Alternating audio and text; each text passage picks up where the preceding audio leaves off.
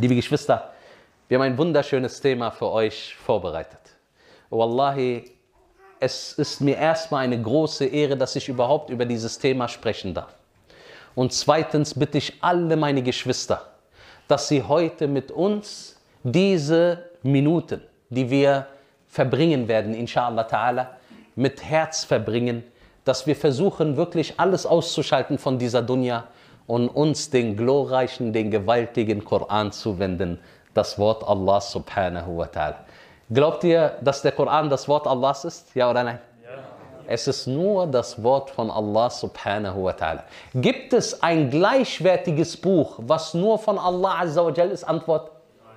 Wir haben hier nur ein einziges Buch in dieser gesamten Welt, welches von Allah ist, das ist der Koran. Kein anderes Buch existiert, außer dass es von anderen Leuten geschrieben wurde. Und was von anderen Leuten geschrieben wurde, es ist nicht wert, dass man es nennt. Warum? Weil Allah ist der Allmächtige. Allah ist der Gewaltige, subhanahu wa ta'ala. Er hat die Himmeln und die Erden erschaffen. Und die gesamten Himmel und die gesamten Erden. Es gibt sieben Himmel und sieben Erden. Sie alle zusammengenommen sind in der Hand von Allah subhanahu wa ta'ala so groß wie ein Senfkorn, wie ein Stecknadelkopf. وما قدر الله حق قدره والأرض جميعا قبضته يوم القيامة والسماوات مطويات بيمينه سبحانه وتعالى عما Yushrikun, Allah Azzawajal sagt, sie haben Allah nicht nach seinem richtigen Wert bemessen. Sie wissen nicht, was die Stellung von Allah Azzawajal ist. Während die gesamten Himmel, Subhanallah, und die gesamten Erden, die gesamten Himmel wird Allah Azzawajal falten, Yaumul Qiyamah, und das gesamte Universum, das gesamte Universum, was wir kennen oder nicht kennen, wird in der Hand Allah subhanahu wa ta'ala sein Yawmul Qiyamah. Allahu Akbar. Wer ist Allah? Wie gewaltig ist Allah subhanahu wa ta'ala? Alleine, dass wir wissen über, wer ist derjenige, der in das Horn blasen wird, Yawmul Qiyamah? Israfil. Israfil, a.s., ein Engel, wenn er in das Horn bläst, wird alles sterben, was in dieser Dunya gelebt hat und auch im, im Himmel. فإذا نفخ في الصور فسعق من في السماوات ومن في الأرض إلا ما شاء الله. Und wenn dann Israfil in das Horn bläst, wird alles sterben, was in der Dunya und was in der Akhira ist. Was heißt das? Israfil hat ein Horn. Nur Allah weiß, was für eine Dimension dieses Horn ist. Er wird darin blasen so ein Geräusch wird herauskommen, dass alles, was auf der Erde lebt, stirbt. Egal an welchem Ort es sich befindet. Und auch alles, was im Himmel lebt, wird sterben. Außer den, den Allah Azzawajal will. Und jetzt höre zu, O Diener Allahs, das ist die Macht von Israfil. Was glaubst du über die Macht von dem Herrn von Israfil, Allah? Das sind seine Worte, über die wir heute reden, liebe Geschwister. Und dieser Koran muss uns unser Leben begleiten. Warum?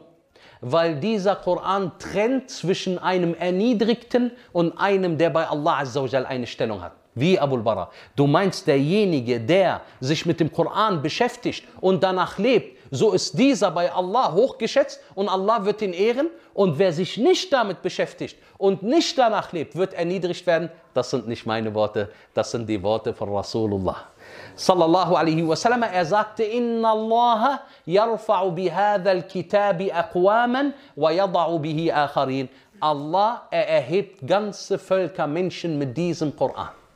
Wenn sie ihn lesen und studieren und danach leben und er erniedrigt andere durch diesen Koran, die nichts mit diesem Koran zu tun haben wollen. Subhanallah, so unterscheidet Allah zwischen diesen und diesen. Denn im Koran steht alles drin, was du brauchst, O Diener Allahs. Wenn du ein Gottesfürchtiger sein möchtest, so hat Allah dir einen Weg gegeben, wie du gottesfürchtig wirst. Wenn du zu denjenigen gehörst, die gut zu den Menschen sein wollen, die ein gutes Verhalten, gutes Benehmen haben, so sagt Allah dir im Koran, wie du das machen sollst. Wenn du ein Buch suchst, wie du deine Seele reinigst, so ist der Koran das erste Buch, was du dir zur Hand nehmen solltest. Und das ist der Koran. Dass wir niemals verpassen, uns mit diesem Koran zu beschäftigen. Ja, ich sage nicht, dass auch nicht andere Bücher wissenswert sind oder dass man einen Nutzen daraus zieht. Aber was ist das gewaltigste Buch? Der Koran. Es kann niemals sein, dass dein Herz gesund ist, während du dich mit anderen Büchern intensiver beschäftigst als mit dem Koran. Dein Herz kann niemals gesund sein. Hast du nicht diese Überlieferung gehört? Allah, er erhöht ganze Völker mit diesem Koran und er erniedrigt andere durch diesen Koran aus einem einfachen Grunde.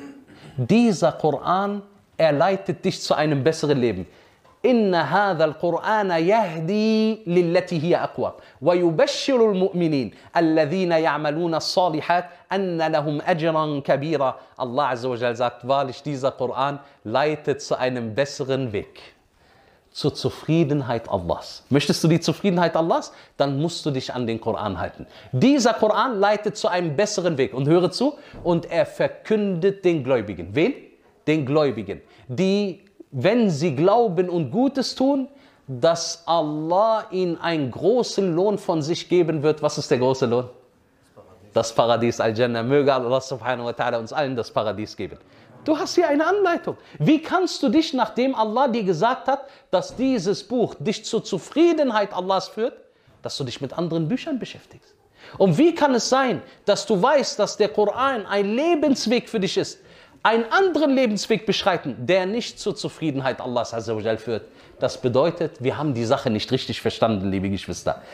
Hört, O Diener Allahs, was überliefert wurde von einem Muschrik, von einem Götzendiener, der zu dem Zeitpunkt kein Muslim war. Damit wir heute auch, inshallah ta'ala, über Azamatul Quran sprechen, über die Gewaltigkeit des Koran und ich sage auch die Macht des Koran. Heute werden wir lebendig erleben, was die Macht des Koran bedeutet.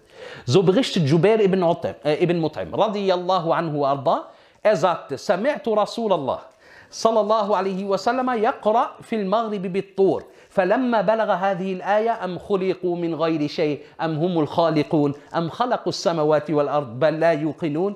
أم عندهم خزائن ربك؟ أم هم المسيطرون؟ كاد قلبي أن يطير. سبحان الله. سبحان الله. جبير بن مطعم رضي الله عنه وأرضاه. Und die Überlieferung ist bei Al-Bukhari, liebe Geschwister, und Muslim. Er sagte, als ich ein Götzendiener war, habe ich einmal gehört, wie der Gesandte Muhammad sallallahu alaihi wasallam den Koran gelesen hat. Er hat eine bestimmte Sura gelesen. Welche Sura? Wer hat die Ayat herausgehört, von welcher Sura das ist? Hä? Bitte schön. Nein. Surat an-Najm. Er las einige Ayat von Surat an-Najm. Allah sagt in diesen Ayat, sind sie etwa aus dem Nichts erschaffen? Haben sie keinen Gott? Wie sind sie auf diese Welt gekommen? Zufällig? Haben sie keinen Gott? Gab es keinen, der sie erschaffen hat? Oder sind sie gar selbst ihre Schöpfer? Wo waren sie denn? Haben sie sich aus dem Nichts erschaffen? Er existiert nicht und erschafft sich? Oder haben sie sogar die Himmel und die Erden erschaffen, noch größer? Schaut mal diese Worte von Allah Azza subhanallah, ein Schritt nach dem anderen. Aber vielmehr sind sie nicht überzeugt. Was sagte Jubair ibn Mut'im radiallahu anh, der zu diesem Zeitpunkt, was war ein? Ein Muschrik, ein Götzendiener. Er sagte, als ich diese Wörter gehört habe, die keine menschlichen Wörter sind, diesen Koran, ist mein Herz fast geflogen. Geflogen, Yachi. Weißt du, was uns hier jemand sagt, der kein Muslim war? Die, der Koran war so schwer auf seinem Herzen, dass sein Herz fast geflogen wäre dass sein Herz Luftsprünge gemacht hat. Warum? Weil er verstanden hat, was diese Wörter bedeuten. Und er war ein Muschrik, er war kein Muslim, aber die waren Araber, sie haben die arabische Sprache verstanden. Und Allah Azzawajal, er fordert hier diejenigen heraus, die denken, dass Allah sie nicht erschaffen hat. Am khuliqu min Haben sie sich etwa, sind sie etwa aus dem Nichts erschaffen worden? Oder haben sie sich etwa selbst erschaffen? Allah fordert uns raus, dass wir nachdenken. Ja, Achi, wie bist du auf diese Welt gekommen? Es gibt Leute, der glaubt irgendwann diese Affentheorie. Ja, eine Affentheorie, ihr wisst schon.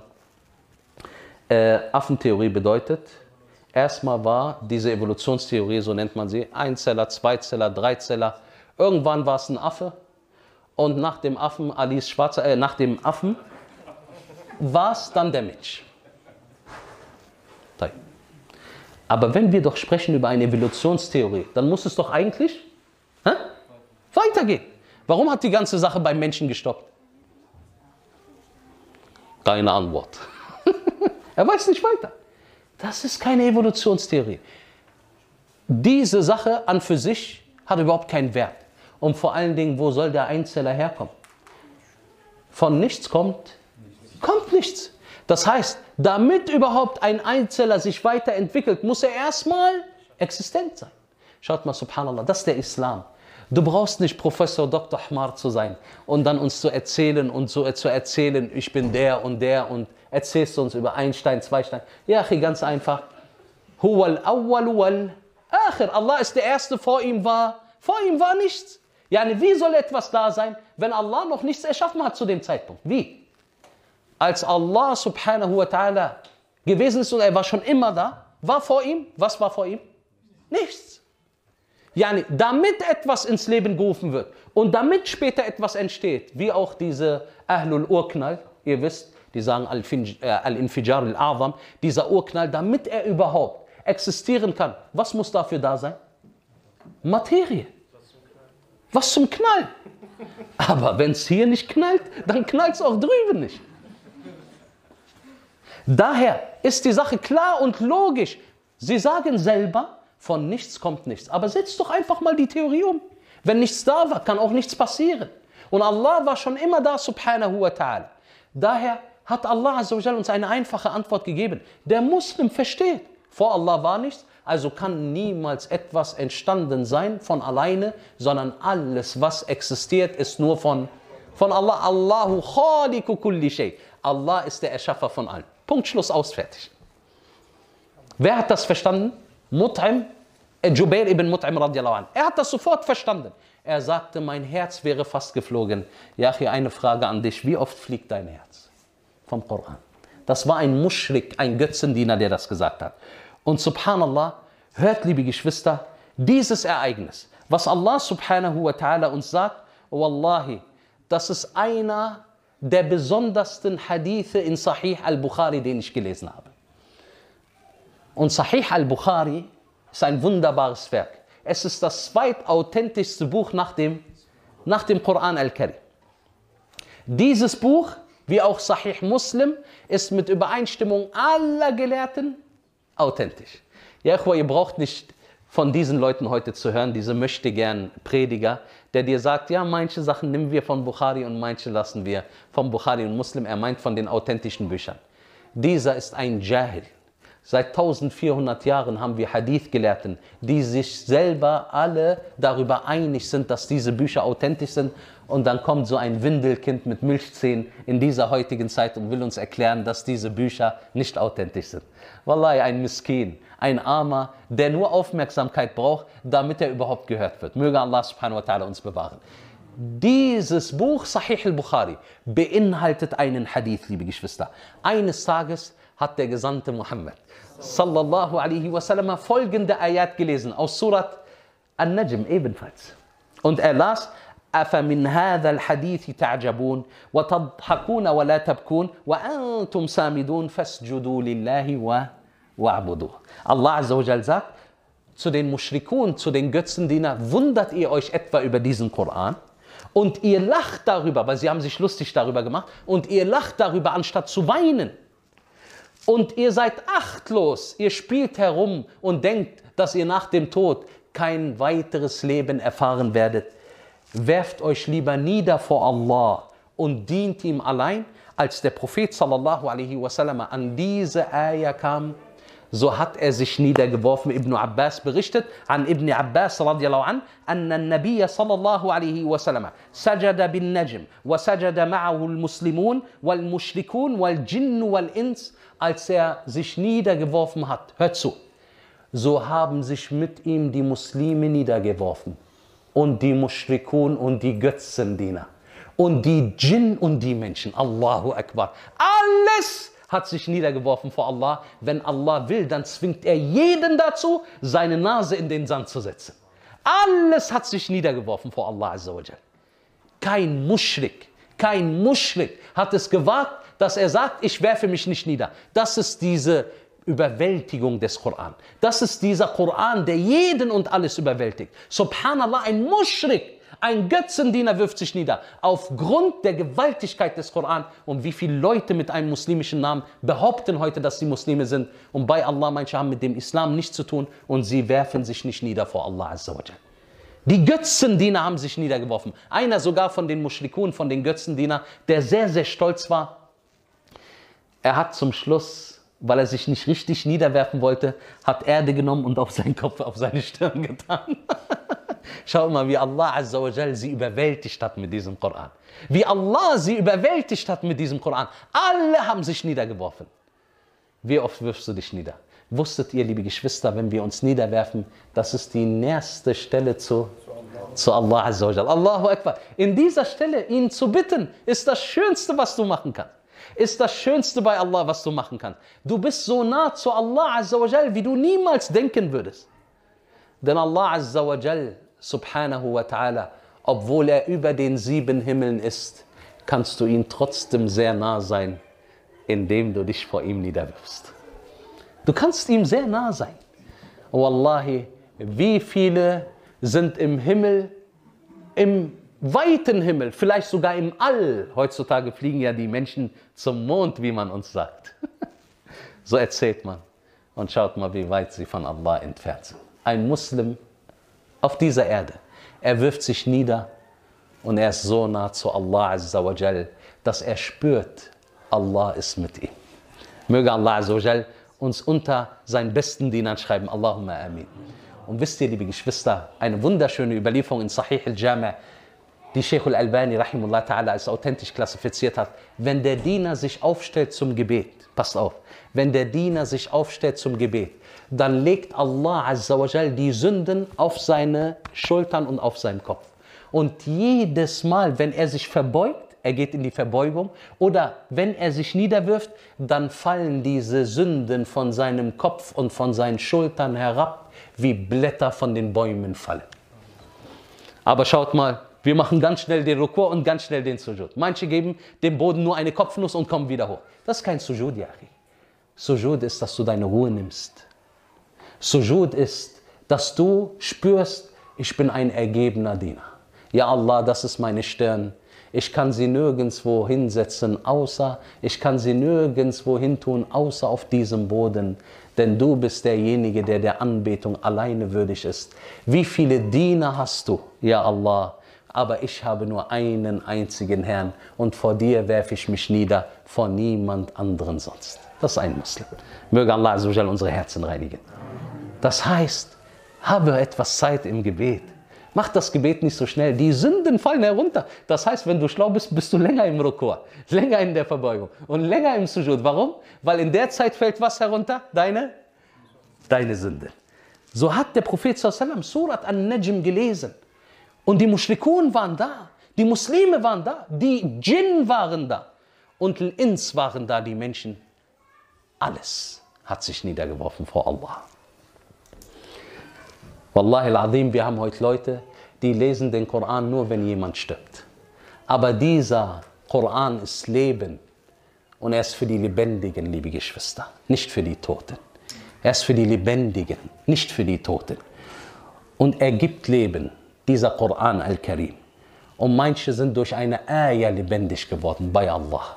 Manche sind durch eine Ayah lebendig geworden. Ihre Herzen sind, ist, sind durch eine Ayah lebendig geworden. Sie waren tot.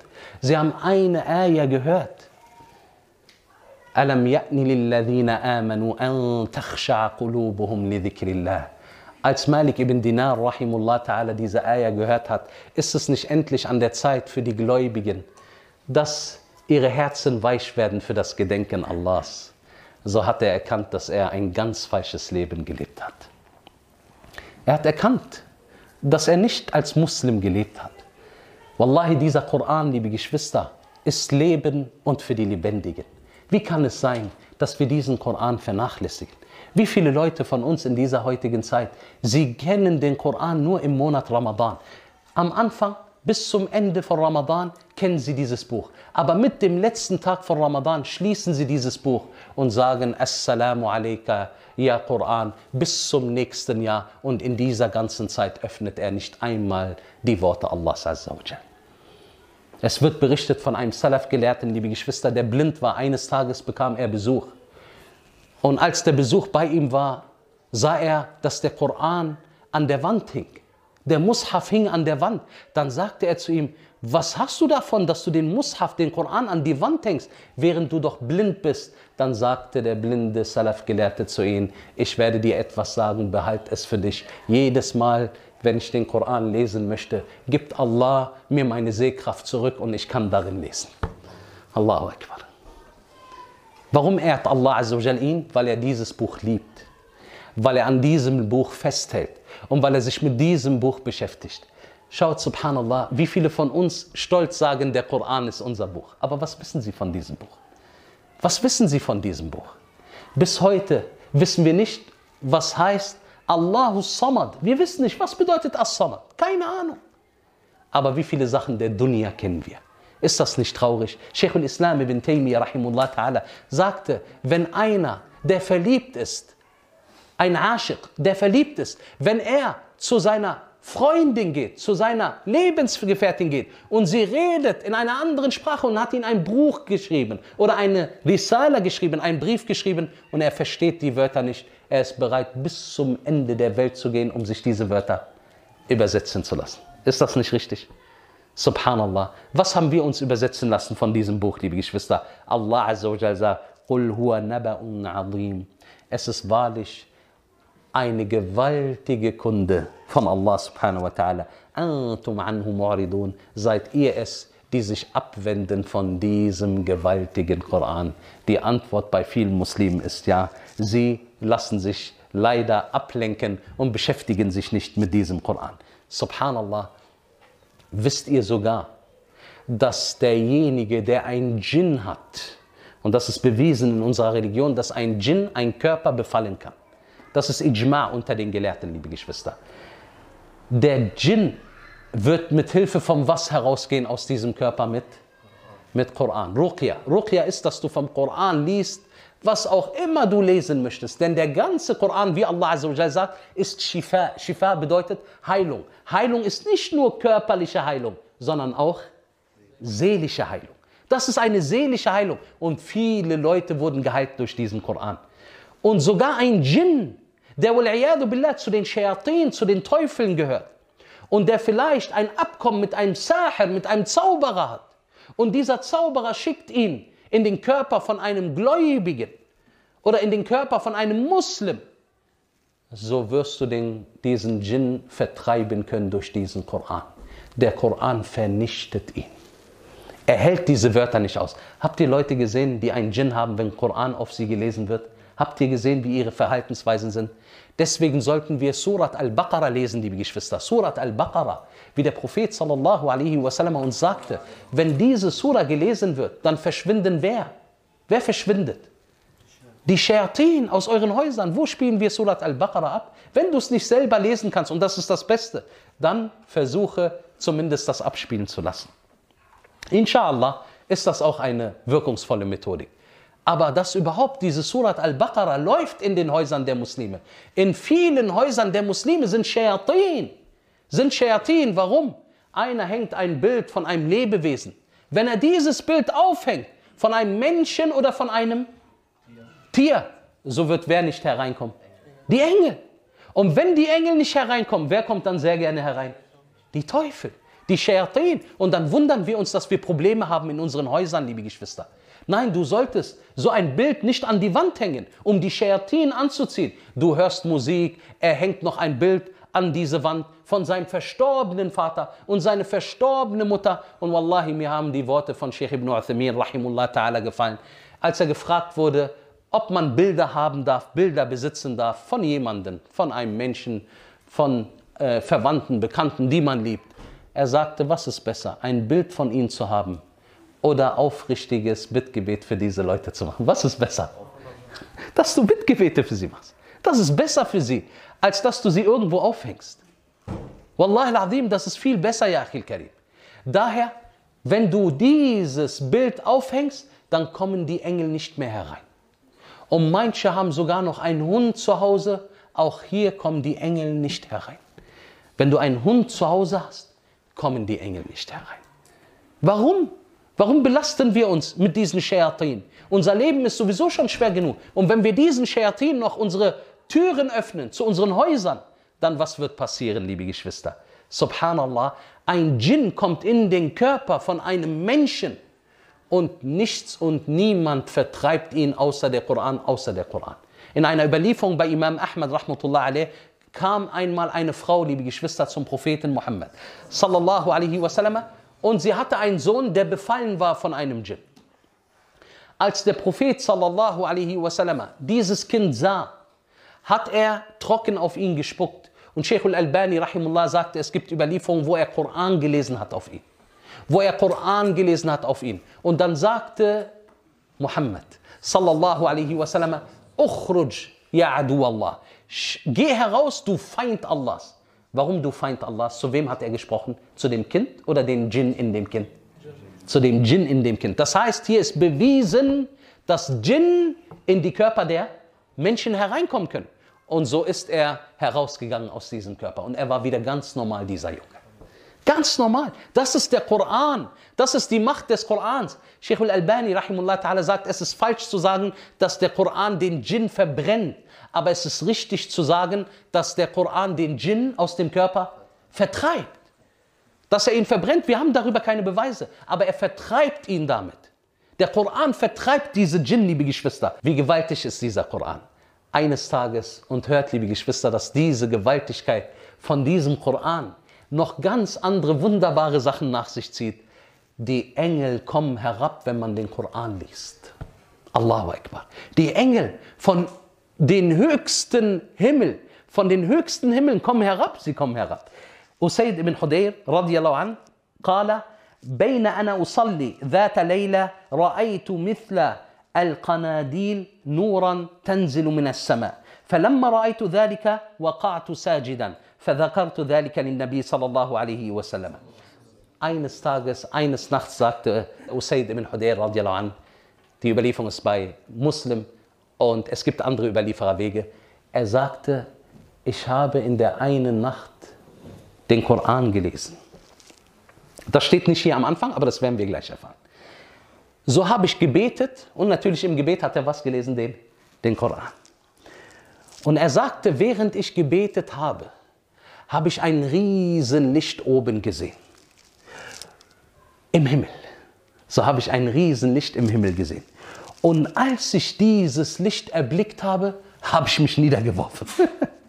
Und so habe ich dieses dem Propheten Muhammad sallallahu alaihi wasallam mitgeteilt, was mir passiert ist. Er fragte mich, O Abu Atik, warum hast du nicht weitergelesen? Er sagte, Master Tat, ich konnte nicht mehr weiterlesen.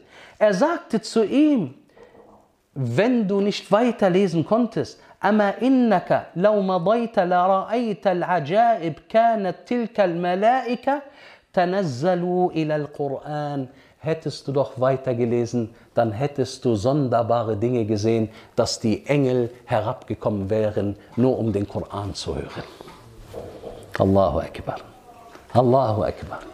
Du hättest die Engel gesehen, wie sie herabkommen, um den Koran zuzuhören.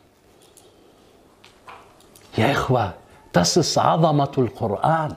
Das ist die Gewaltigkeit des Koran, der uns beweist, dass dieses Buch nur ein Buch von Allah Azza wa Jal sein kann. Subhanallah, es macht tote Herzen wieder lebendig.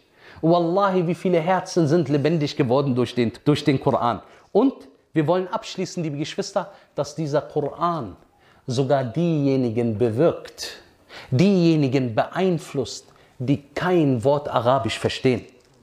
So wird überliefert bei Imam Ahmad und Al-Bayhaqi, dass eines Tages, und die Überlieferung ist von Um Salama radiallahu anha, dass Najashi einmal sich getroffen hat mit Ja'far ibn Abi Talib.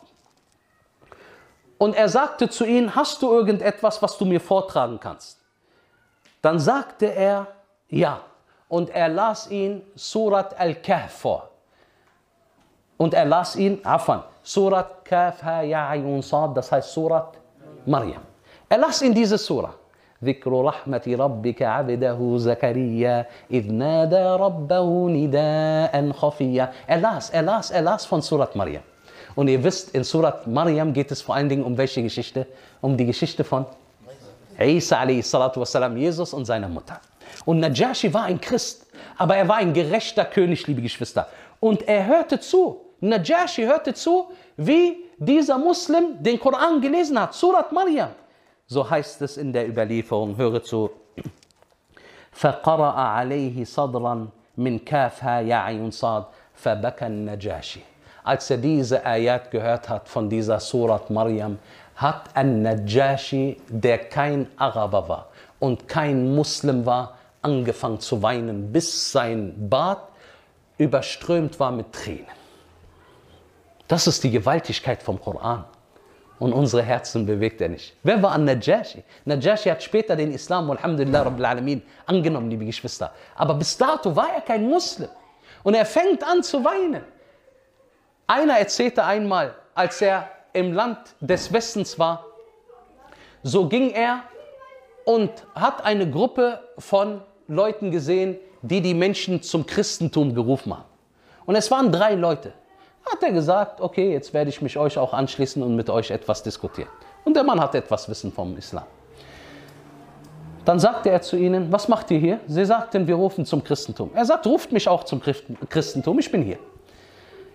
Dann haben sie ihm gesagt, glaubst du an Jesus? Er sagt, ich glaube an Jesus, ich liebe Jesus. Jesus ist für mich ein Prophet.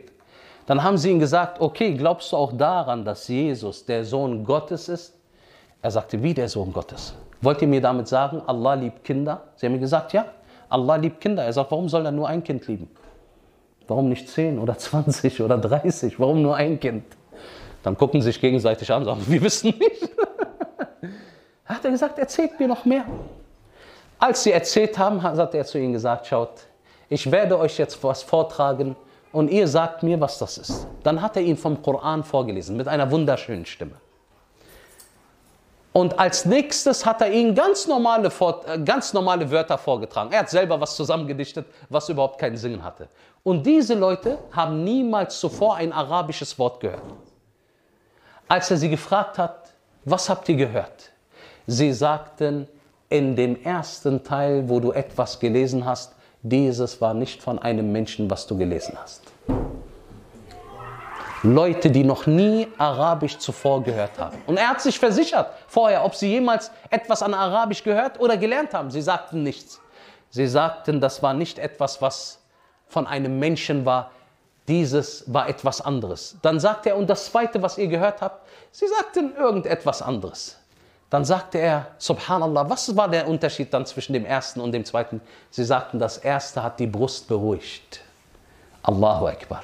Sagt wer? sagen Leute, die keine Muslime sind. Wie also?